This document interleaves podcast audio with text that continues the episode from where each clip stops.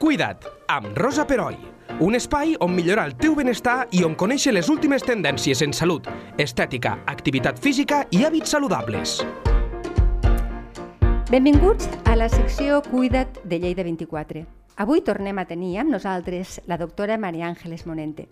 Per qui no va escoltar el primer podcast, a més de dir-vos que l'escolteu, perquè va ser molt interessant, i vam parlar de la lactància materna, us recordo que la Maria Àngeles és pediatra i que la podeu trobar a Instagram i YouTube on dona consells de salut d'una manera clara i amb molt sentit de l'humor, que això és molt important. Què tal, María Ángeles? Benvinguda de, nou. Muchas gracias, Rosa. Estoy encantada de estar aquí otra vez contigo. Escolta, eh, quan vam proposar aquesta nova entrevista i aquest tema, eh, i ara m'adreço als, als nostres oients, la Maria Ángeles em va parlar que podríem parlar de nens moguts, però no va fer esment al trastorn tan freqüentment diagnosticat com el TDAH, que és el que fa referència al trastorn per dèficit d'atenció amb hiperactivitat. Per tant, la primera pregunta és obligada. Un nen mogut i al que li costa concentrar-se no és necessàriament un TDAH? Bueno, a ver, vamos allá. No. Vale. A ver, eh, los niños son mm, personitas en crecimiento. Eh, tienden a moverse, tienden a, a- a- a- a cotillear, a querer tocar las cosas, ¿vale? Los niños, eh, su parte que controla los impulsos del cerebro, el lóbulo frontal, está inmaduro. Por lo tanto, son niños mm, que se mueven, Sí. que se- son curiosos, que exploran todo, están conociendo el mundo. Entonces, que un niño que se mueve, explora el mundo, se le catalogue de niño hiperactivo, mm, me parece una aberración. ¿Vale? Entonces, una cosa es ser, tener el trastorno por déficit de atención y hiperactividad, y otra es ser un niño movido. Entonces, para mí, muchas veces, eh, ya hablaremos ahora, Sí, ya, me- te iremos contando, eh, diagnosticar a según qué edades y según qué niños como hiperactivos mm, es como una barbaridad. Clar, però eh, com... És a dir, sí que sí hi ha una tendència molt gran, no? A, a, a, veritat, però com se fa? Com ho heu de fer els metges per saber on acaba un nen mogut i on comença una hiperactivitat, que és un trastorn? Bueno, para empezar, todo niño de menor de 7 años que se diagnostique por profesores, amigos, vecinos, padres, tías, primos y demás familia como hiperactivo, no es verdad. O sea, el lóbulo frontal no está maduro hasta los 7 años. Entonces, estos niños de 2 años, de 5 años que vienen a la consulta porque les han dicho en la guardería que son hiperactivos, Perquè simplement no paren. Això, lo típic, Efectivamente, no? lo Sí. típico, porque no paran, ¿vale? O sea, a mí me había llegado a venir un niño de dos años, la madre, muy preocupada porque la guardería le habían dicho que el niño era hiperactivo. Dos años. ¿eh? I a la Eso es una guarderia, aberración, a la en guarderia, guardería. clar, no són metges tampoc. ¿Y por qué? Pues porque resulta que se, se conoce que eh, cuando empezaban la clase hacían una asamblea y se sentaban. Y entonces la profesora les explicaba a los niños lo que iban a hacer a lo largo del día. Y los tenía allí sentados X minutos. Claro, este niño debía decir, pero esta mujer, ¿para qué me está explicando a mí nada? Que yo lo que quiero es jugar, saltar y correr. Así que se levantaba y se ponía a saltar, a jugar y a correr. Y entonces ya era hiperactivo. Però amb tanta facilitat, eh, ho Sí. fan des de... el- Sí. Bueno, suposo que no deu ser... eh, Vull pensar que un, és una minoria de, de, del, del, de, Mm, no te dels creas. ¿eh? no te creas. Eh, yo, me- eh, cuando me viene un padre con un niño eso, menor de 7 años y me dice, bueno, es que, que me han dicho que puede ser hiperactivo, es que se me saltan todos los demonios de mi cuerpo, con perdón, Ya. ¿eh? porque es que me parece una barbaridad. O sea, y además, el problema es que eh, te cuelgan el San Benito de que eres hiperactivo a los dos años y ya toda tu vida eres hiperactivo y ya tú tienes que actuar como, como si fueras hiperactivo, porque el, catálogo que te colocan en la guardería o en el colegio a determinadas edades va contigo según vas pasando de curso en curso. Y ya no eres eh, María Ángeles Monente, eres la hiperactiva. Hoy me ha tocado la hiperactiva. O sea, entonces, claro, ya la profesora está prevenida de que tú eres movida por las circunstancias que sean y eres la hiperactiva y tú pues tienes que actuar como si fueras hiperactiva. Clar, és una cosa que es retroalimenta una mica, no? Totalmente, Clar. totalmente, totalmente. Aleshores, quan uns, pa quan uns pares et venen a la consulta, com tu has dit, no, mira, és que a l'escola o a la guarderia ens diuen que el nostre nen és possible, no sé si t'ho diuen així o no, eh, que, que sigui hiperactiu, com, com gestiones... Bé, ha de ser delicat, perquè Sí. primerament els pares deuen venir super preocupats. Sí, sí. A ver, yo me fijo lo primero en la edad, lo que te he comentado. Si es menos de 7 años, digo, bueno, tranquilos, lo iremos vigilando. Segundo, eh, es importante si yo conozco a ese niño desde pequeño o es alguien que no conozco y aparece por primera vez, ¿vale? Entonces, si es alguien que yo conozco, nosotros en la evolución y en los controles de salud que les hacemos a los niños, valoramos estas cosas, sabemos si el niño es movido, si no es movido, qué tipo de movimientos, como entonces, bueno, tú vas haciéndote tu, tu perfil del niño, ¿eh? pues sí, es muy movido, pero no es hiperactivo, o sí tiene algún rasgo que puede ser de hiperactividad, y cuando llega el momento le dices a los padres, bueno, pues sí, es verdad, hay que valorarlo de otra manera, pues porque puede ser, ¿vale? Si es la primera vez que aparece en mi consulta, yo generalmente les suelo decir que tienen que hablar con el pediatra habitual del niño, que es el que más lo conoce, por Vale. supuesto. Pero si por lo que sea, o no hay pediatra, o resulta que son de otro sitio, o lo que sea, yo lo que hago es, eh, sobre todo, intentar investigar y hablar mucho con los padres en qué se basan las personas que le dicen que es hiperactivo para decirlo. Entonces, a veces se basan, pues eso, en que el niño lleva 20 minutos sentado y dice, me voy, y se va. Bueno, pues claro, normal, es que es un niño, ¿no? Claro. O sea, lo raro es que, que el niño esté allí mirando la tele más de 10-15 minutos, ¿no? Pero eso no significa que sea hiperactivo. Però llavors em, posem la, hipòtesi de que el nen ja té 7 anys o més de 7 anys. Aquí em, suposo que em, ja entren i, i tu com, com, com ho gestiones? Bueno, pues primer- primero mm, descarto que haya otro tipo de patologías, porque muchas veces niños que se mueven mucho no son hiperactivos, pueden ser sordos, pueden no ver bien. Claro. Entonces, claro, primero hay que, hay que descartar que haya otro tipo de patologías, ¿vale? Més orgàniques, Claro, claro, a lo mejor el niño no ve, no ve bien y se levanta porque quiere ir a ver la pizarra y Claro. está levantándose permanentemente o no escucha bien y hace lo mismo, Claro. ¿no? Pues para poder estar más atento. Entonces, I això no es mire, o sigui, la idea és primer ficar l'etiqueta, a Sí, vegades pot claro, ser que passi claro. això, eh? que primer es fica l'etiqueta però no Claro. s'hagi revisat. Efectivamente. Primero Claro. se etiqueta al niño y después ya mm, tienes que demostrar que no lo eres. Esto es lo contrario de la justicia. Tienes que demostrar que eres culpable, pues aquí tienes que demostrar que eres inocente antes de, Sí, antes de nada. molt crítica, eh? Sí. Eh, te- noto crítica amb això. Sí, es que, es que me enfada mucho. Me enfada mucho que niños normales, niños que son pues niños, eh, vengan a la consulta, es que es hiperactivo. Es que, es que no para quieto porque es hiperactivo. Perdona, no para quieto porque es un niño. Clar. No es porque sea hiperactivo. Clar, hi ha nens tranquils, però no tots els nens són tranquils, hi ha Claro, nens com claro. les persones adultes, suposo, no? Efectivamente, Sí, sí, sí. Entonces, después de descartar que tenga otro tipo de patologías, ¿eh? se puede plantear pasar los test que hay para poder diagnosticar. Hay test para pasar el nivel de hiperactividad y test, y test para pasar el nivel de déficit de atención. Val. Pero realmente, a ver, mm, el trastorno por hiperactividad eh, es un trastorno que se conoce desde 1902, o sea, no es nada nuevo, ¿vale?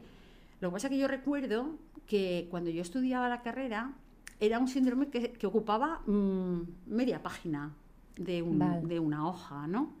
Incluso se ponía el tratamiento, que es el mismo tratamiento que tiene ahora, aunque no- Farmacológico. farmacológico. Aunque eh, hay, bueno, ha ha evolucionado y hay otros, otros derivados, ¿vale? Tratamiento farmacológico, ¿de acuerdo? Entonces era algo como anecdótico. Ahora es que cualquier niño que no cumple los cánones que los profesores quieren es hiperactivo.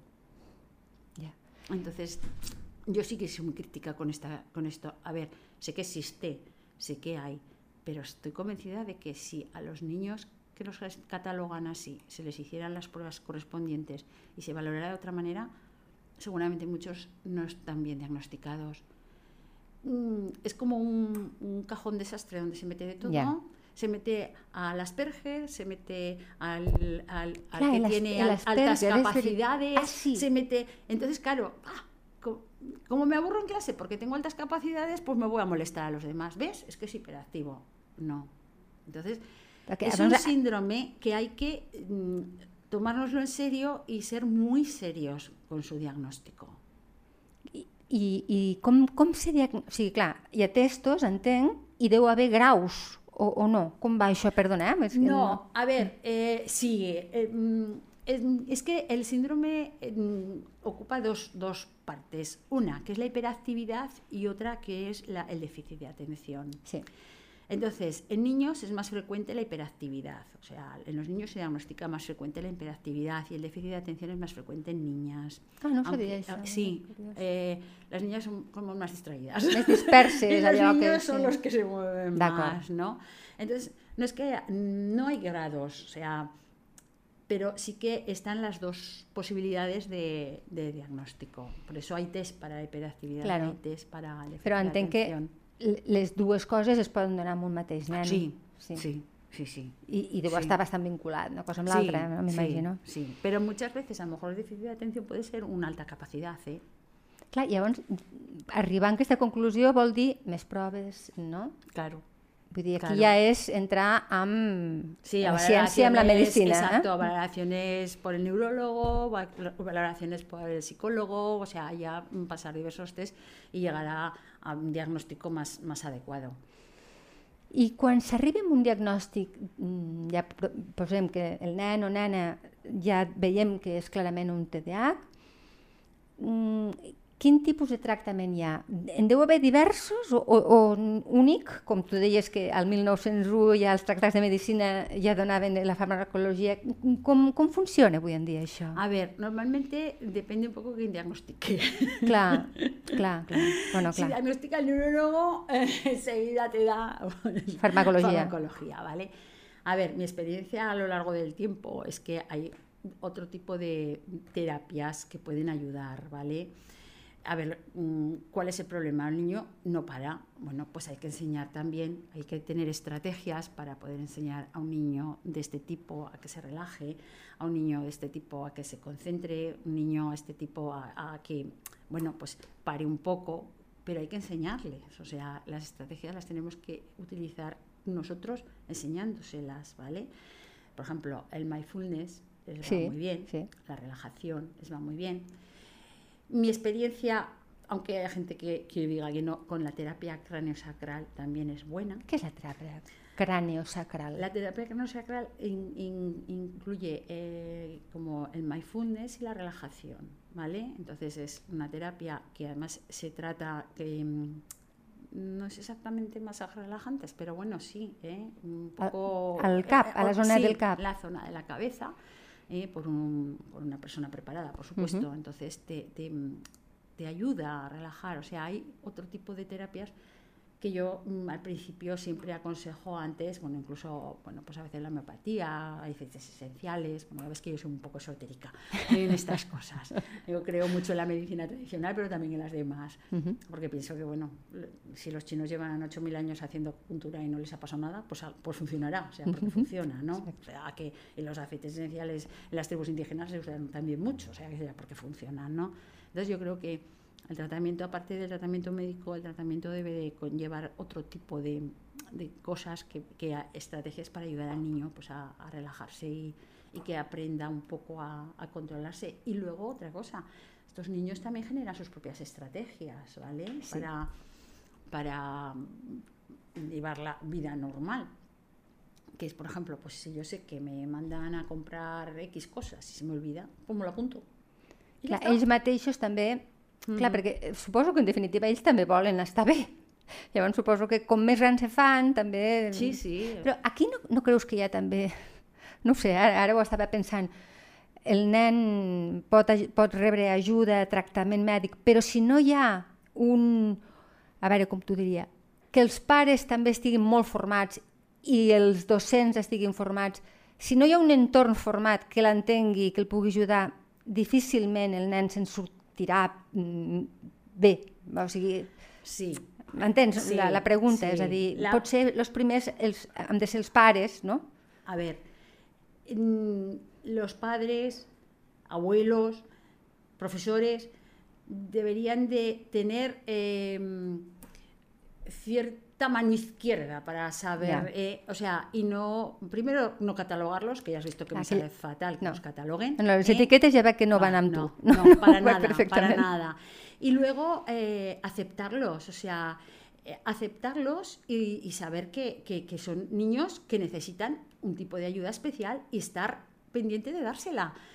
Ayuda especial que no es más que ayudarles a organizarse, por ejemplo. eh, bueno, luego al final ya daré unos cuantos consejos, ya os diré varias cosas, varias estrategias para poder ayudarles, ¿vale? Entonces, saber que, bueno, pues ese niño necesita eso y hay que dárselo. Pero claro, en un mundo como el nuestro, que es tabla rosa para todos, el que es un poco diferente, pues entonces, claro, molesta, eh, venga, fuera. O sea, no sé, no sé si Sí, me explico. Perfectament, és com co- els cànons estètics, s'ho podríem Claro. traslladar amb això, no? Vull dir, qui no, qui no, que surt d'uns paràmetres ja, Ja, no nada, és normal, no, per tant ja no, mm, ja no, no. Ens, ens el mirem amb prejudicis, Sí, finalment, que és sí. això, no? Mira, yo tengo, yo siempre digo, vamos a ver, eh, yo, eh, si viviera ahora, si ahora fuera pequeña, seguro que me habrían diagnosticado de, de síndrome de hiperactividad. Yo empecé el colegio con 5 o 6 años. Hasta entonces estuve jugando en la calle. Entonces, claro, o sea, un niño que lo que necesita es correr y jugar, lo encierras en una institución desde los 4 meses y, lógicamente, el niño se tiene que mover. Clar. O sea, necesita moverse. Entonces, claro, tú, por un lado, eso por un lado. Entonces, antes eh, tenías la posibilidad de, pues a los 14 años, ponerte a trabajar y niños que tenían pues, ciertos problemas se ponían a trabajar, eran excelentes profesionales y eran felices. Ahora no, ahora tienen que estar en el colegio obligatorio hasta los 16 Sí, años. la reforma Con lo- educativa, sí. Claro, con lo cual, pues mal. O sea, que es que son varias cosas, luego vamos atropellados a todas partes, los padres. Y es que les estamos enseñando eso. Por un lado les decimos, no, quieto, tranquilo, relájate. Y por otro, corre, vístete que no llegamos, termina de desayunar, que no llegamos. és una paradoxa, és una contradicció absoluta. Total. També pels grans, eh? que diem, no, no, jo m'he de prendre la vida amb tranquil·litat, però després vas com una moto. Sí. Clar, ells encara ho deuen afe- a- a- acusar més i més quan tenen Sí, aquest sí. tipus de... O sea, que les damos una información muy contradictoria. A los pobres demasiado, demasiado buenos y demasiado bien. están. Surten, no? Sí, para todo los- lo, lo que les estamos transmitiendo. Eh, Clar, ara la pregunta que, que, que em ve al cap és si un nen eh, és, mm, li, se'n dona massa compte de que l'han catalogat com un nen diferent, això pot dificultar la seva curació, que podria ser molt més fàcil si el nen no tingués aquesta sensació de que sóc estrany, no? Sí.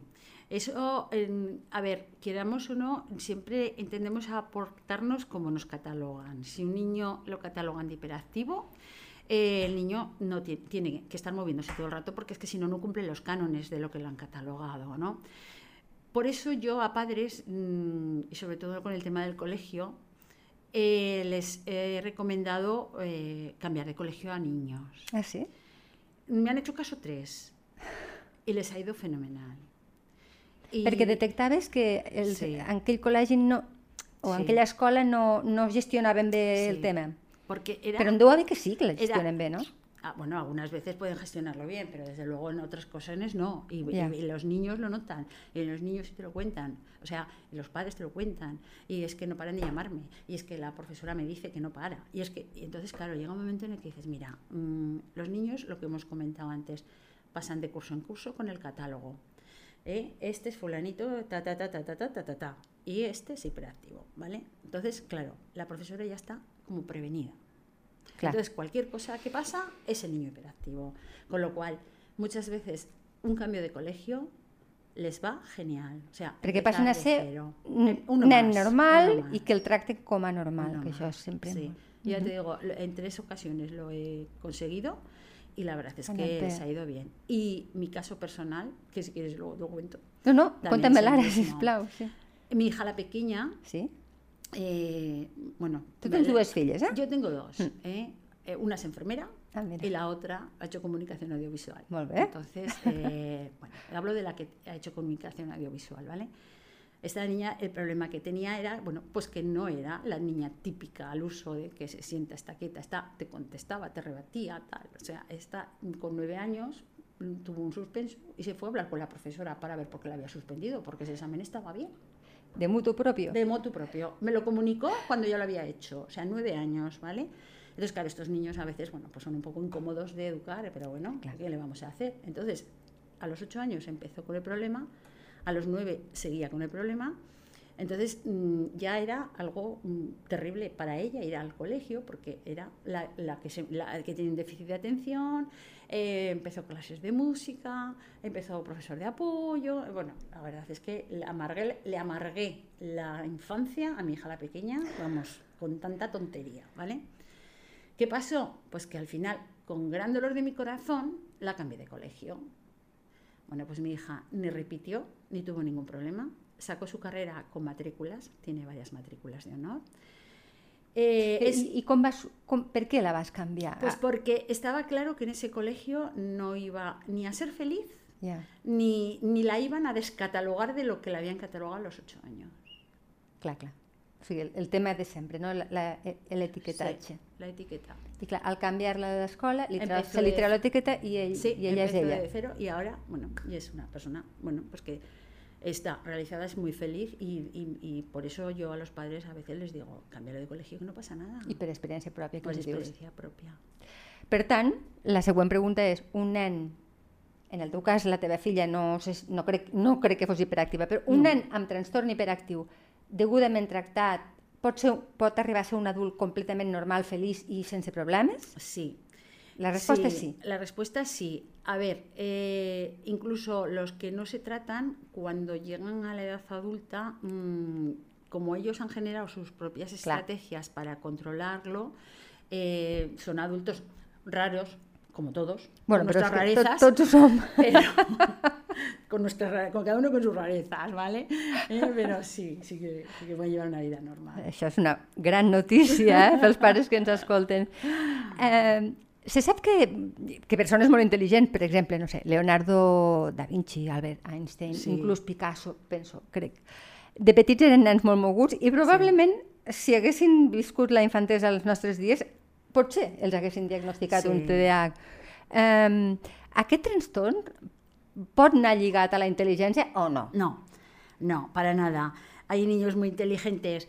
Bueno, de todas maneras, estos ejemplos que has puesto, yo creo que a lo mejor más que hiperactivos, lo que eran eran eh, con altas capacidades. Exacto, O sea, sí, a da Vinci, o sea, a Picasso. Quiero decir, Claro, son que- gen- que- que- genial. Sí, que son genios, entonces, que tienen altas capacidades. Entonces, claro, los niños con altas capacidades a veces se pueden confundir con un trastorno Claro. por un déficit de atención, ¿no? Entonces, realmente estos, claro, sí, sí, en este momento, pues no sé, le hubieran dado alguna cosa para Segurament, tratarlo, clar. segurament. Sí, sí, perquè segurament no eren, no eren nens integrats, Claro, està clar. hecho- a, Einstein lo van, el van, el van... Sí, era un fracaso escolar. Sí, o era un era escolar. fracaso escolar, pero seguramente sería un fracaso escolar pues porque él, él estaba por encima de, de Clar. sus profesores, ¿no? Entonces, claro. Déu-n'hi-do. eh, sí, sí, seguramente sí. I, i, i ja, també hi ha, per, a- no sé si tens alguna anècdota per explicar-me o, o, o, o et faig la pregunta, diguéssim, que, que em rac ara fa, fa una estona. Ai, la pregunta. Vinga. eh, les noves tecnologies. Sí. Eh, clar, i ara, abans els nens jugaven al carrer, tu ho has dit, tu ets un, ets, ets un exemple no? d'una nena que fins mm, amb bastants anys vas estar pel carrer, però avui en dia, mm, si no vas a pobles molt petits, és difícil. Sí. La gent a les ciutats, els nens, estan a casa i molt sovint estan enganxats pues, amb una tablet, amb, un, amb una pantalla. Això, d'alguna manera, ha pogut influir en que hi hagi nens, si no amb, trans, amb aquest tipus de trastorn, però nens amb problemes d'atenció, encara que no sigui Sí. aquest trastorn. A ver, las nuevas tecnologías yo creo que colaboran más en que haya problemas de déficit de atención, porque están en su mundo, que, que de hiperactividad, porque Claro. realmente eh, las nuevas tecnologías eh, oh, tienen más culpa, entre comillas, de temas de obesidad. que- que- Clar, que perquè es un me- tema también me- muy interesante. Sí, sí, que Eh, el, ja el tractarem. en tot y, tema de, de déficit de atención, ¿no? Pero de hiperactividad, no, no creo que las nuevas tecnologías afecten, porque el niño que, que es impulsivo, que se mueve, no es capaz de estar No, con una máquina X tiempo, ¿no? O sea, I, I en aquest, ja que tractem aquesta qüestió, no? eh, com, quins consells els dones als pares que et diuen que segurament n'hauràs tingut, mira, és que no el podem desenganxar de la, de la Play o de lo que sigui. Eso también sería un buen tema, ¿eh? Sí. el de las nuevas tecnologías. Sobre todo, eh, tiene que haber un consenso. de- igual que hay un- unas normas un consenso, un contrato eh, para el uso del móvil, Ujú. hacer lo mismo con las, con las maquinicas. De todas maneras, eh, a veces también porque mm, pues los padres llegamos cansados a casa, estamos hartos, estamos, "Ay, pues mira, que juegue un rato y me deje tranquila, ¿no? Entonces somos nosotros los que tenemos que poner límite, tenemos que poner, eh, y sobre todo, mm, vigilar y controlar lo que hacen nuestros hijos con las nuevas tecnologías. Allà on, on naveguen, etc. Clar. Sí, eso aquest es, és un gran es un- mucho, es un gran peligro. Entonces, eh, somos nosotros los que tenemos que eso, que poner límites de tiempo, límites de qué sitios puedes ver y qué sitios no, y estar pendientes, estar con ellos cuando estén con las, con las maquinicas. Això donarà per un altre podcast. Sí. T'acabo d'atracar, què et sembla? Cuando quieras, Fantàstic. ya lo sabes. Pues, pues, molt bé. Pues, escolta, t'emplaço a parlar de moltes altres coses Oh, i, sí, encantada. com sempre, benvinguda i moltíssimes gràcies de veritat. A ti.